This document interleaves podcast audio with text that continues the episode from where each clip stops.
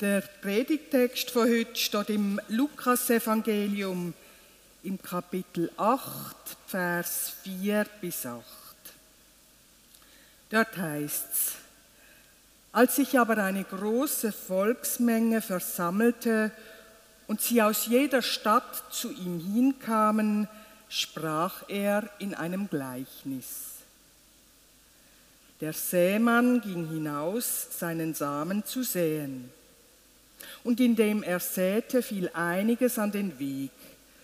Und es wurde zertreten und die Vögel des Himmels fraßen es auf. Und anderes fiel auf den Felsen. Und als es aufging, verdorrte es, weil es keine Feuchtigkeit hatte.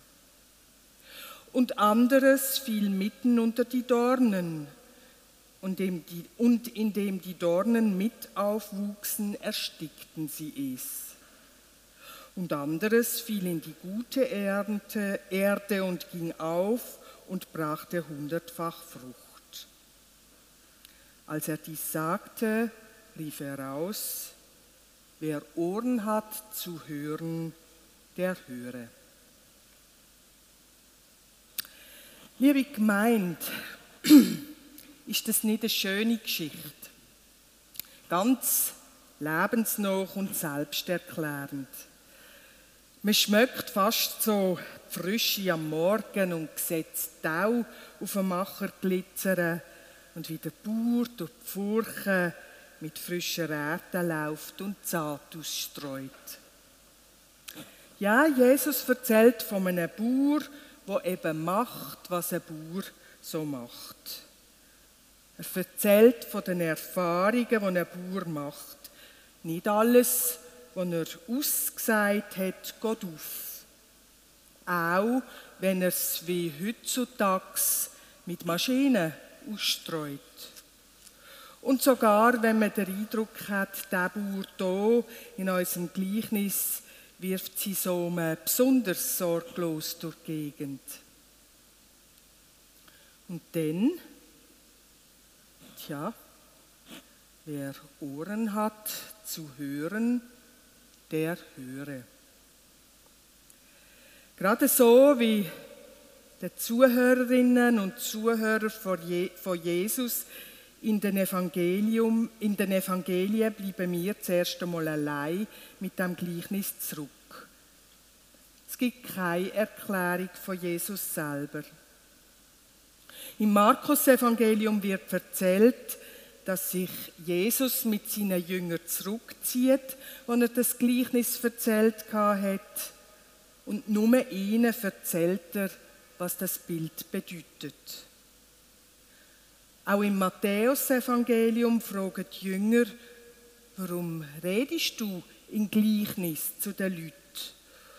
Und die Antwort ist sinngemäß, die verstehen das sowieso nicht. In unseren Szenen im Lukas-Evangelium ist es bisschen sanfter. Jesus schickt niemand fort oder zieht sich zurück. Aber die Jünger müssen ihn zuerst fragen, was das soll bedeuten. Eine unaufgeforderte Auslegung gibt es nicht. Nur wer sich aufs Gespräch einlädt, erfahrt mehr. Und so passiert es, dass ein paar wieder heimgehen oder sich an die Arbeit machen. Ja, ja, er hat schon recht, meint eine. So ist das Leben. Ein Teil klingt gut und anders nicht, obwohl man meint, man hat gleich viel drin investiert. Ein Teil den Dornen verstickt und anders fressen die Vögel. Man hat nicht alles in der Hand da kann man halt nichts machen. Nein, ich glaube, Jesus redet hier von der Gesellschaft, sagt den anderen. Die Samenkörner, das sind wir Menschen. Aber wir füllen unseren Platz eben alle unterschiedlich gut aus. Es gibt die Destruktiven, die andere klein machen und klein behalten und dann gibt es die, die sie wieder weg, verschlossen für Neues und festgefahren. Das, was aus den Steinen kommt, tritt Trittbrettfahrer und Fahrerinnen.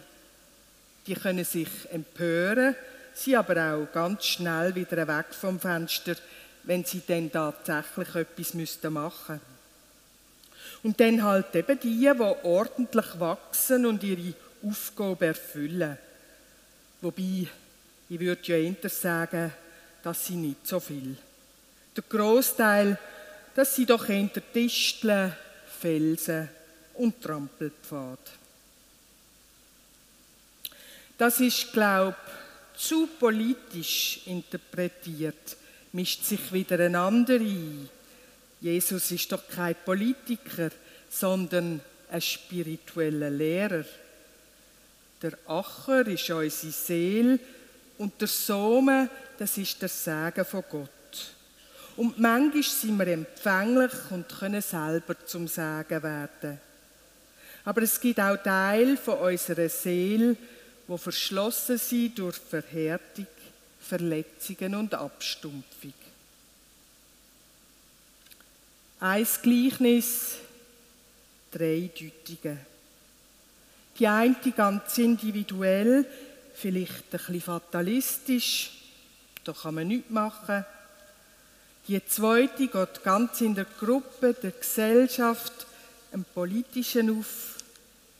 Und die dritte will das Gleichnis rein geistlich, vielleicht ein bisschen psychologisch verstehen. Und doch decken sie alle nur einen Teilaspekt ab von der Auslegung, die Jesus selber anbietet. Ab Vers 11 heißt es, dies aber ist die Bedeutung des Gleichnisses. Der Same ist das Wort Gottes. Die aber an dem Weg sind, die, welche hören, dann kommt der Teufel und nimmt das Wort von ihrem Herz weg, damit sie nicht glauben und gerettet werden.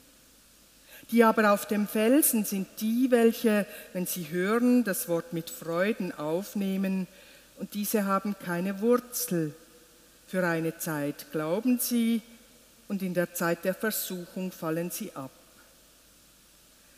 Das aber unter die Dornen fiel, sind die, welche gehört haben und hingehen und durch Sorgen und Reichtum und Vergnügen des Lebens erstickt werden und nichts zur Reife bringen.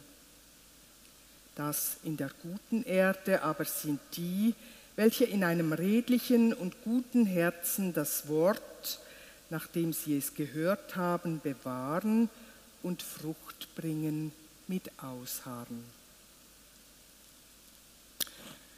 Vor allen Beobachtungen also etwas, liebe gemeint. Die eigene Erfahrung, dass der gleiche Einsatz sich je nach Rahmenbedingungen ganz unterschiedlich entwickelt. Die Annahme, dass es bei Jesus nicht nur um Innerweltliches geht und nicht nur darum, was wir tief in uns innen erleben, sondern wie wir in die Welt hineinwirken.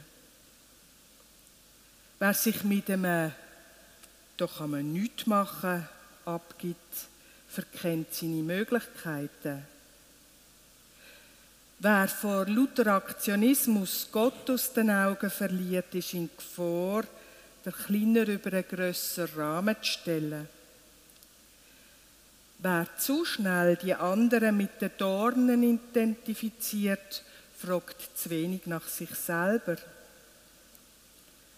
Wer lost, ohne danach zu handeln, hat nicht richtig zugelost. Ich finde, es ist berechtigt, anschließend an die Deutung von Jesus zu fragen, zu welcher Gruppe gehöre ich? Und zu welcher Gruppe gehört der oder die neben mir? Gehöre ich zu der Gruppe der Dornen, der Vögel, der Steine? Oder doch zu denen, zu der Gruppe, die Frucht bringt? Wenn wir nach unseren Erfahrungen fragen, wo Jesus in seinem Gleichnis immer wieder mit einbezieht, dann müssen wir sagen, so einfach funktioniert das nicht. Wir sind doch nicht immer nur am Zweifeln. Wir sind nicht immer wurzellose Enthusiasten oder Enthusiastinnen. Aber wir sind eben auch nicht immer Lebensspender und Lebensspenderinnen. Die anderen sind nicht nur destruktiv oder Trittbrettfahrer. Richtet nicht, damit ihr nicht gerichtet werdet. Wir haben etwas von allen vier Böden in uns. Von den Büscheln und Disteln in den Stunden, am Tag, Wochen oder gar Jahren, wo uns alles überwuchert. Der Kopf voll mit tausend Sachen. Wenn die kleinen und grossen Sorgen vom Alltag, aber auch die Fixierung aufs nächste Ereignis, die nächste Ferie oder irgendetwas meinen Horizont begrenzen und ich letztendlich doch nur in meiner kleinen Welt bleibe. Von den Steinen haben wir etwas, wenn manchmal einfach die Ausdauer fehlt, wenn wir vor schon ein bisschen Gegenwind kapitulieren. Von den festtrampelten Weg, dann, wenn die Öffnung für Neues unmöglich scheint, wegen den Erfahrungen, die wir gemacht haben, oder wegen den Überzeugungen, die wir einmal gefunden haben aber eben auch vom guten Boden. Die Zeiten, wo wir über uns raus oder vielleicht auch einfach nur in uns hineinwachsen. Hineinwachsen in unser volles Potenzial, wo Gott als Seimann schon lange kennt. Wo nicht auf Überforderung, sondern auf Entfaltung rauslaufen soll. Jesus ist ein Meister von der Hoffnung über das Sichtbare raus. Jesus hat einen Überschuss an Vertrauen ins gute Gelingen gehabt. Auch wenn nur ein Viertel von der Saat auf guten Boden fällt, der Viertel geht auf und trägt hundertfältig Frucht. Von dem großen Gottvertrauen von Jesus erzählt das Gleichnis. Und in das Gott vertrauen will Jesus uns hineinnehmen. Wir haben etwas von allen Böden, eben auch vom Guten, jeden und jede von uns. Lasst euch nicht frustrieren, mahnt uns Jesus. Wer klug ist, hofft aufs Sichtbare raus. Wer klug ist, vertraut aufs große Wunder, das am Ende zart überwältigend groß wird sie. Amen.